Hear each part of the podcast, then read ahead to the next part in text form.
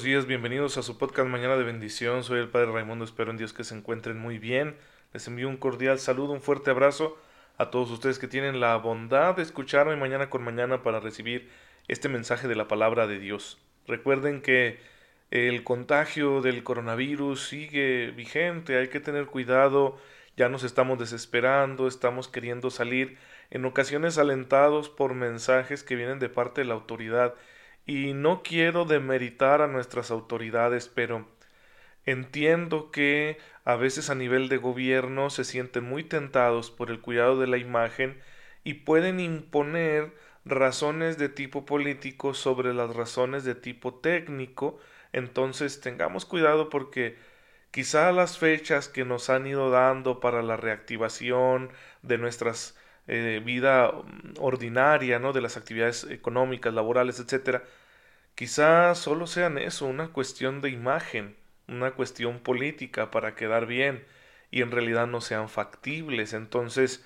hay que tener cuidado y tomar precauciones. Por eso también se ha dejado que cada estado, cada entidad federativa tome sus propias decisiones para iniciar con el semáforo de la reactivación. Entonces no nos confiemos, no, no pensemos que ya pasó esto, porque podemos eh, acelerar nuevamente el número de contagios con los riesgos que eso tiene a corto y largo plazo. A corto plazo, más decesos, saturación del sistema de salud. A largo plazo, nuestra economía más quebrantada de lo que ya está.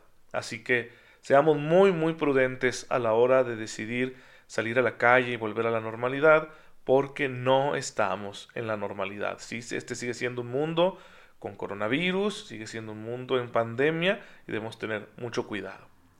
Y al mismo tiempo debemos asumir una respuesta espiritual, religiosa, ante esta realidad que estamos viviendo. ¿Y cómo debe ser esa respuesta? Bueno, la de confianza en el Señor, que no se pelea con la prudencia.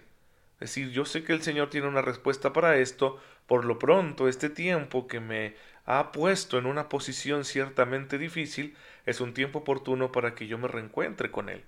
Quizá me estaba olvidando mucho del Señor, quizá yo no valoraba lo fácil que es acceder a los sacramentos, al culto de la iglesia en, en un país como el nuestro. Quizá yo no estaba dedicando tiempo a pensar en cosas importantes que forman parte de mí o de mi, vida familiar y no les había puesto atención y se estaba llenando la, la vida de problemas que yo no resolvía y que pensaba que no existían porque me estaba dejando llevar por el estrés de la vida cotidiana, por un ritmo laboral acelerado, por el activismo, etc. También podemos haber descubierto que no sabemos relajarnos, que no sabemos estar en paz, que le tenemos miedo al silencio, un montón de cosas, ¿no? Pues hay que reflexionar sobre eso, confiar en que Dios ha dispuesto este, este tiempo como un tiempo oportuno para nuestra conversión y nuestra salvación. Bien, hermanos, pues Vamos a entrar ya aquí en nuestra reflexión acerca de la moral católica, siguiendo el catecismo, vamos a entrar ya a hablar de lo sobrenatural.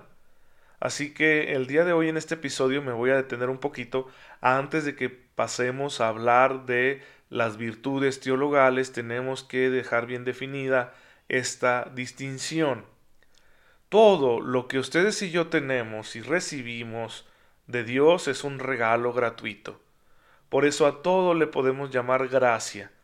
La palabra gracia tiene la misma raíz etimológica que la palabra gratis, y significa precisamente eso, algo que no se nos debe, sino que se nos dio de una forma completamente gratuita.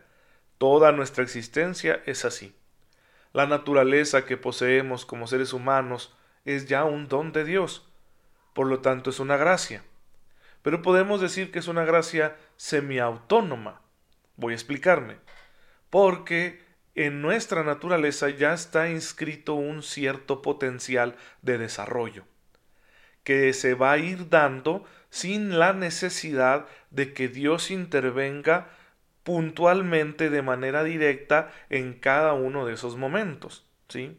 Esto ya Dios lo ha dejado inscrito en nuestro ser y por lo tanto va a ir fluyendo, claro que no fluye de manera perfecta porque el pecado introdujo un desorden, pero va, va fluyendo en un proceso de maduración natural.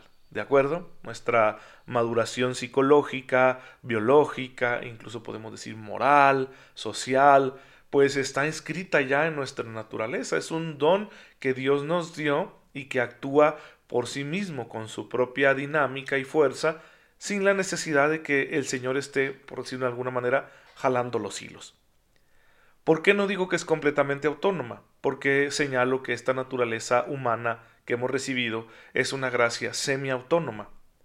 Porque, de todos modos, la garantía de que esta gracia siga desarrollándose depende de la acción providente de Dios.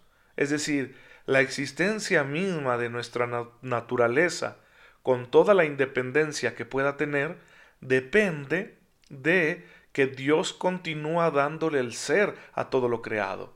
A eso le llamamos la acción providente de Dios. No está Dios interviniendo directamente en cada uno de nuestros procesos, porque para eso nos programó, vamos a decirlo así. Nuestra vida tiene esa programación biológica.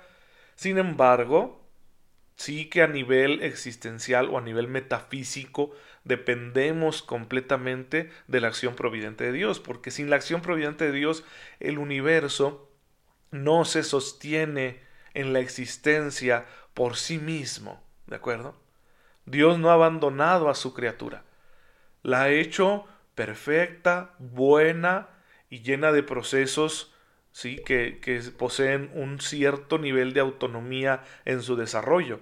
Sin embargo, eso no significa que el universo pueda existir por sí mismo sin la acción providente de Dios. Dios no se ha desentendido de todas sus criaturas. En cambio, hay otra clase de gracia, otro tipo de regalo divino, que es al que más frecuentemente llamamos gracia, y que se trata de la gracia sobrenatural. Y la gracia sobrenatural es heterónoma, es decir, no nos la damos nosotros mismos. Es un privilegio, una prerrogativa exclusiva de Dios darnos esa gracia sobrenatural que viene a auxiliar a la gracia natural y que viene a perfeccionarla. Es por ejemplo lo que tenemos en el caso de la gracia santificante que recibimos a través de los sacramentos. Vamos, yo soy un pecador, me reconozco como tal, me acerco al sacramento de la reconciliación y recibo no una ayuda meramente psicológica, sino una gracia sobrenatural que me hace más santo. Si yo he hecho bien esa confesión, si yo he tenido las mejores disposiciones en esa confesión, entonces voy a salir de ahí santificado. Salgo santo, entro pecador y salgo verdaderamente santo, porque Dios me ha liberado de la culpa, no solo en un sentido psicológico, emocional, sino en un sentido ontológico, es decir, en mi ser. Dios ya no me tiene por pecador, no solo porque se tape los ojos, sino porque Él ha penetrado con su gracia en mi vida y me ha purificado de ese pecado. Entonces, es muy importante contar con esta gracia sobrenatural que tiene muchas formas. La, la, forma santificante que nos dan los sacramentos es solo una de tantas maneras, por eso San Pablo me va a decir que la gracia de Dios es multiforme, entonces la gracia de los sacramentos es solo una de las múltiples maneras en las que se manifiesta la gracia de Dios, la gracia sobrenatural, que viene en ayuda de nuestra naturaleza, de nuestros esfuerzos, pocos o muchos, por llevar una vida santa. Las virtudes teologales, fe, esperanza y caridad van a entrar en este tipo de gracia sobrenatural, que es una prerrogativa exclusiva de Dios. Dios la da a quien quiere y como quiere, ¿sí? No le podemos imponer a Dios un camino este, estricto para que nos dé la gracia. No podemos hacer que nos dé la gracia a nuestra manera, porque dejaría de ser gracia, ¿de acuerdo? Así como nuestra naturaleza humana nosotros no la diseñamos, no nos hicimos a nosotros mismos, tampoco la gracia sobrenatural va a ser a imagen nuestra, sino que va a ser según el corazón de Dios. Dios ha hecho una alianza con la humanidad, porque ha querido y en esa alianza se ha comprometido a darnos la gracia, y la gracia más grande es su Hijo Jesucristo. De hecho, en Él está la fuente de todas las demás gracias, para empezar del don del Espíritu Santo. Y ya de ahí se deriva todo lo demás, virtudes, dones, frutos, carismas, gracias tan particulares y tan específicas que se van haciendo presentes en nuestra vida en medio de las situaciones cotidianas. Por ejemplo, la gracia de la vocación. Es una gracia muy específica porque tenemos la necesidad de analizar el tema de la vocación y por eso hemos llegado a la conclusión teológica de que existen diferentes estados de la vida cristiana. Ejemplo, el estado de vida matrimonial. Esa es una vocación, pero no podemos quedarnos ahí y decir, vocaciones, ¿cuántas hay? Ah, pues está el matrimonio, el sacerdocio, la vida religiosa. Pues no, hay muchísimas más. Tantas cuantos seres humanos existimos. Cada ser humano tiene una vocación muy específica, diseñada exclusivamente para él. Entonces Dios nos está llamando a cada uno de nosotros a encontrar esa vocación y a llevarla a cabo, a realizarla como un proyecto de felicidad humana, pero que su fin último está en llevarnos hacia la comunión perfecta con Dios en el cielo. Esa vocación tan específica es una gracia de Dios y la podemos ir descubriendo de una manera como pedagógica y en ocasiones es una dentro de otra. ¿De acuerdo? Por ejemplo, eh, yo me reconozco llamado al sacerdocio, soy sacerdote, pero yo sé que el Señor no, no ha dejado de llamarme. Entonces dentro de esa vocación yo he encontrado otras vocaciones más específicas, como la de ser un comunicador cristiano, y por eso estoy haciendo lo que estoy haciendo con este podcast que tú estás escuchando. La gracia de Dios entonces viene de tantas formas a nuestra vida, incontables, y nosotros estamos llamados a reconocerla, agradecerla y aprovecharla. Encuentra esas gracias que Dios te está dando y aprovechalas y dale gracias a Dios porque las tienes en tu vida. Entonces, hermanos, con, con, esta simple distinción, en la que más adelante se va a profundizar cuando lleguemos a hablar de la gracia, de la, y la, relación entre la ley moral y la gracia, hacia el final de este apartado moral, eh, vamos a, a tener claro con esta distinción esa relación recíproca entre nuestra naturaleza humana y el auxilio sobrenatural de Dios. No veamos estas dos realidades como realidades que compiten, no están compitiendo, porque en principio ambas son gracias. Nuestra naturaleza humana, insisto, con toda la independencia de sus propios procesos de crecimiento, de desarrollo, es un regalo de Dios, no es algo que yo me dé a mí mismo.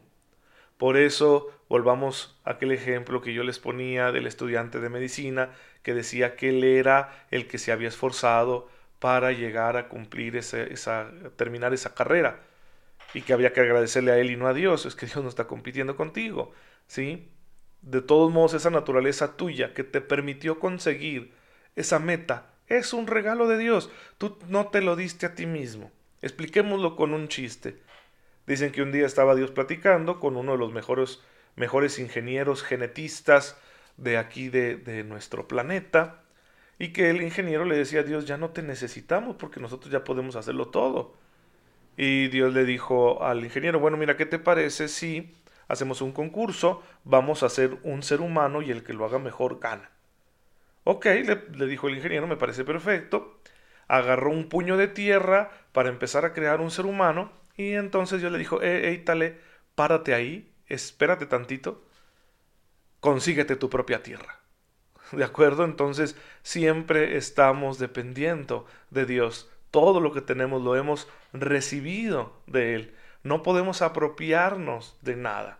Aunque Dios nos haya hecho libres, tenemos que reconocer que en realidad debemos estar agradecidos y no pensar que somos completamente autónomos, porque eso es imposible. No somos autosuficientes. Todo lo hemos recibido de Dios, los grandes logros que hemos conseguido como humanidad y que ojalá consigamos más, espero pronto, una vacuna para el coronavirus, en realidad también se los debemos a Dios, porque de Él hemos recibido esta naturaleza, ¿sí? Por eso está bien que cuando yo me enfermo, voy al médico, el médico me cura, yo le dé gracias a Dios, antes que al médico porque no tendríamos ese médico sin Dios. Pues bien, hermanos, espero que haya quedado claro esta distinción, este punto de partida, que nos viene muy bien para los siguientes episodios donde estaremos hablando ya de cuestiones de gracia sobrenatural Hasta ahora hablamos de las virtudes humanas que pertenecen más bien a la gracia natural, semiautónoma, como acabamos de explicar. Pero se ha terminado el tiempo, vamos a darle gracias a Dios. Señor, te bendecimos porque en tu infinita bondad y misericordia nos has dado esta naturaleza como una gracia para sacarle provecho y que al desarrollarla encontremos nuestra felicidad y el camino que nos lleva a ti. Ven en nuestro auxilio, con tu gracia sobrenatural, para que podamos perfeccionar todos estos dones y potencialidades que nos has concedido por el hecho de ser humanos y que podamos ser plenamente hijos tuyos. Tú que vives y reinas por los siglos de los siglos. Amén. El Señor esté con ustedes. La bendición de Dios Todopoderoso, Padre, Hijo y Espíritu Santo, descienda sobre ustedes y los acompañe siempre. Nos vemos mañana, si Dios lo permite. Recen por mí, que yo también lo hago por ustedes.